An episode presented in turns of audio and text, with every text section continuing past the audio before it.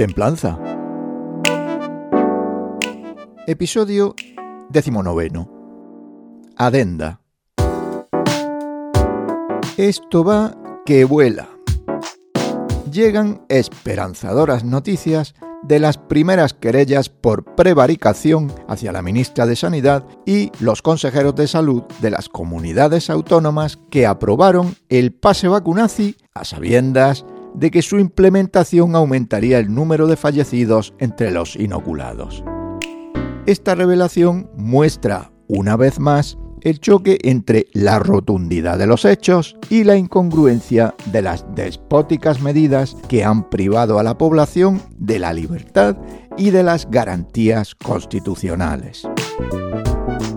En el presente episodio paso a detallar el apéndice del anterior para que se pueda obtener una idea más completa sobre el mal que supone la inacción o el que implica el vil cumplimiento de cualquier disposición por injusta que sea. Pase vacunazi europeo. A continuación transcribo algunos comentarios de los ciudadanos. La libertad de viaje y de movimiento para todos no debe depender nunca jamás de un estado de salud y desde luego no de una inyección experimental. Eso sería pura coacción, lo que supondría una burla de toda dignidad humana.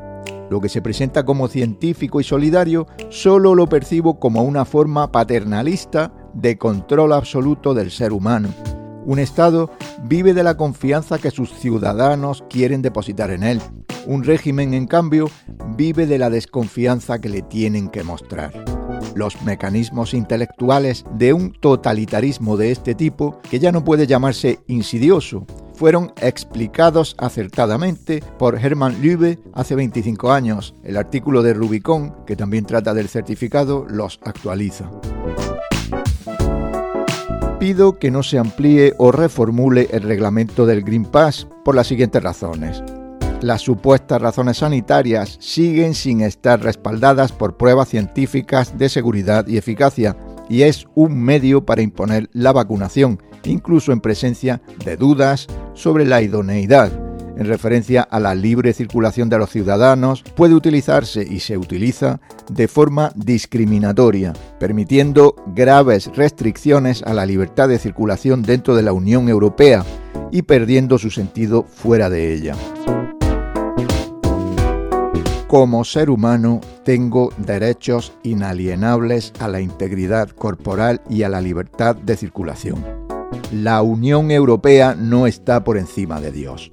Por favor, revise los datos del ensayo que Pfizer quiso ocultar durante 75 años.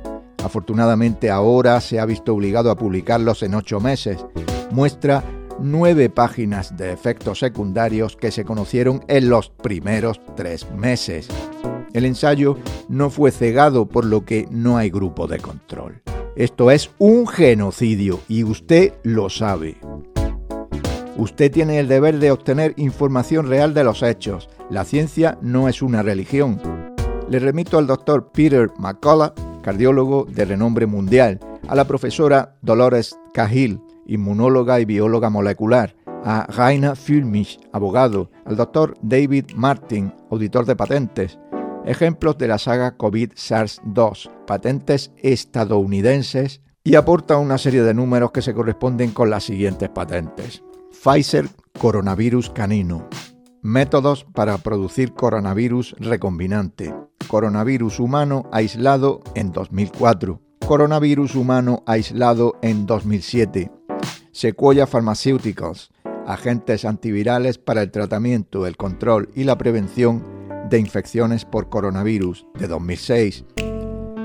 Hay miles de fuentes creíbles si le importa buscarlas, o simplemente mire los daños y las muertes en VAERS y Udra Vigilance. Me opongo a la ampliación del certificado digital COVID aunque la intención inicial era simplificar los viajes, etc., este certificado se ha utilizado para discriminar a grupos de personas y aislarlas de la sociedad. No podemos seguir apoyando este abuso, por lo que estoy en contra de la ampliación. se nos reduce a códigos QR y se margina la interacción humana. Transcribo a continuación una pregunta parlamentaria formulada en el Parlamento Europeo. ¿Para qué hacen la consulta ciudadana online si el 11 de marzo de 2022 el Consejo aprobó el pase vacunaci europeo? El certificado COVID digital de la UE se aplicará hasta el 30 de junio de 2022. La Comisión ha propuesto prorrogarlo un año, lo que tendrá consecuencias importantes en relación con el derecho de los ciudadanos europeos a circular libremente en el seno de la Unión Europea. Desde el 3 de febrero de 2022 hasta el 8 de abril, los residentes en la UE han podido presentar sus observaciones sobre la propuesta. Todos los comentarios recibidos serán resumidos por la Comisión, quien los remitirá al Parlamento y al Consejo para contribuir al debate legislativo. El 11 de marzo de 2022, el Consejo acordó prorrogar el certificado COVID digital en la UE. ¿Podría indicar la Comisión si valora la opinión de los ciudadanos de la UE? ¿Qué repercusión tienen los participantes en el procedimiento de respuesta en línea en el resultado de la decisión? Ahora que la opinión pública parece ser abrumadoramente contraria, ¿influirá este dato en el proceso de toma de decisiones? En caso negativo, ¿tiene alguna finalidad la apertura de consultas públicas en línea? Spike Shedding Declaraciones del doctor especializado en vacunas, Van den Bossche, en mesa redonda con los doctores Jean-Pierre Kikens y Peter McCullough. Recordad que el propósito que se pretendía alcanzar era la inmunidad de grupo, ¿verdad? Pero lo que observáis ahora es un número cada vez mayor de personas vacunadas que están desprendiendo el virus, variantes altamente infecciosas. Eso es exactamente lo contrario a la inmunidad de grupo, estamos convirtiendo a los vacunados en difusores. Todos están de acuerdo en que las vacunas no podrán generar inmunidad de rebaño, eso está muy claro. Todos con SIDA. Tanto Duisberg como Mullis han insistido en que los artículos científicos de Montagnier, Gallo y otros no aportan justificación médica de que el HIV cause una enfermedad. Sí, los inoculados han contraído un síndrome de inmunodeficiencia adquirida por vacuna, no por el VIH, afirma el doctor Vladimir Selenko. Recordemos que Selenko salva pacientes con tratamientos efectivos comprobados en lugar de asesinarlos aplicando protocolos políticos a científicos comprobadamente ineficaces. Selenko ha declarado que, con los datos de que se dispone, la campaña de inoculación constituye un genocidio. Al ponerse una inyección que daña sus células protectoras naturales que daña sus genes supresores de tumores. Lo que sucede es que su sistema inmunológico innato está siendo atacado y por eso hay un enorme incremento de cáncer, un enorme incremento de enfermedades autoinmunes e infecciones oportunistas, por no hablar de los coágulos de sangre, ataques al corazón, derrames cerebrales, miocarditis, abortos espontáneos, disfunción ovárica y testicular, muy probablemente infertilidad y el aumento dependiente de anticuerpos, AD. Y todo eso es inducido inmunológicamente. Sí, mejor que crea que esto es SIDA. Aumento sin precedentes en los casos de cáncer. El cáncer crece un 5.000% más este año después de la tercera inoculación. Soy enfermera y aseguro que estamos viendo afectados por las vacunas en el hospital desde finales de invierno del año pasado.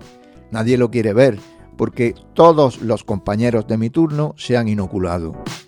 Aunque ya por el propio peso de tantos como llegan, muchos no lo admiten, pero están ya empezando a despertar. Lo peor, después de ver cómo mueren, es ver adolescentes con miocarditis y pericarditis que se les ha roto la vida, el deporte, el disfrutar. Y lo que no saben es que la esperanza de vida que les queda es de 5 años, a lo sumo, porque no tiene cura. Y no estoy en la infantil, pero ya empiezan a haber ingresos de niños pequeños por lo mismo. Les han enviado sus propios padres al corredor de la muerte sin tener culpa de nada.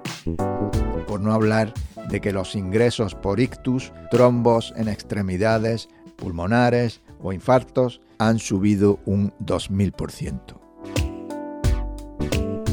Tenis. Rafa Nadal al borde de su retirada definitiva por motivos de salud. Otras noticias. Más de 12.000 médicos leales a su juramento hipocrático y científicos de todo el mundo firman la Declaración de Roma. Miles han muerto por COVID porque se les han negado tratamientos tempranos eficaces, ivermectina, hidroxicloroquina. Estas políticas y restricciones pudieran constituir crímenes de lesa humanidad. Moscú renuncia al ineficaz teatro de las mascarillas, prohibidas por motivos de seguridad. En Rusia se multa a los que portan mascarilla por la calle o en los medios de transporte. La Universidad Johns Hopkins, una de las artífices de la pandemia, recordemos, confirma que puedes haber sido vacunado con una PCR sin saberlo. Los hisopos de las pruebas PCR aún no usados muestran niveles alarmantes de radiactividad según un laboratorio alemán. Están contaminadas, es muy peligroso. La vacuna lista antes de la aparición del virus. Además de todas las patentes comentadas con anterioridad, según este artículo de investigación de Igor Chudov, la vacuna contra el SARS-CoV-2 ya se estaba desarrollando en julio de 2019. Juan Montero.